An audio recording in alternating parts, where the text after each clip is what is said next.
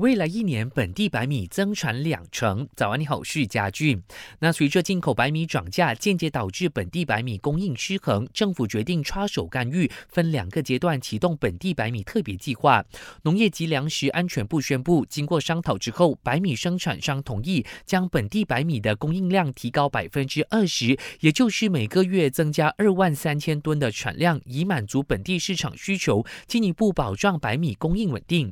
这项措施将。维持一整年，在这段时间，联邦农业销售局和农民组织局将协助分配白米到目标群体，尤其在没有超市的地区内。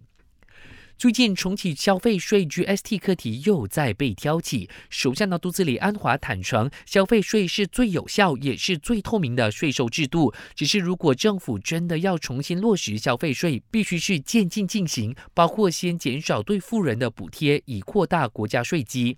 经济部长拉菲兹也表明，政府会认真研究消费税落实的可行性。毕竟在经济拮据和通胀压力的情况下，重启消费税可以增加国库。但也可能会对原本不在征税范围内的低收入家庭造成影响。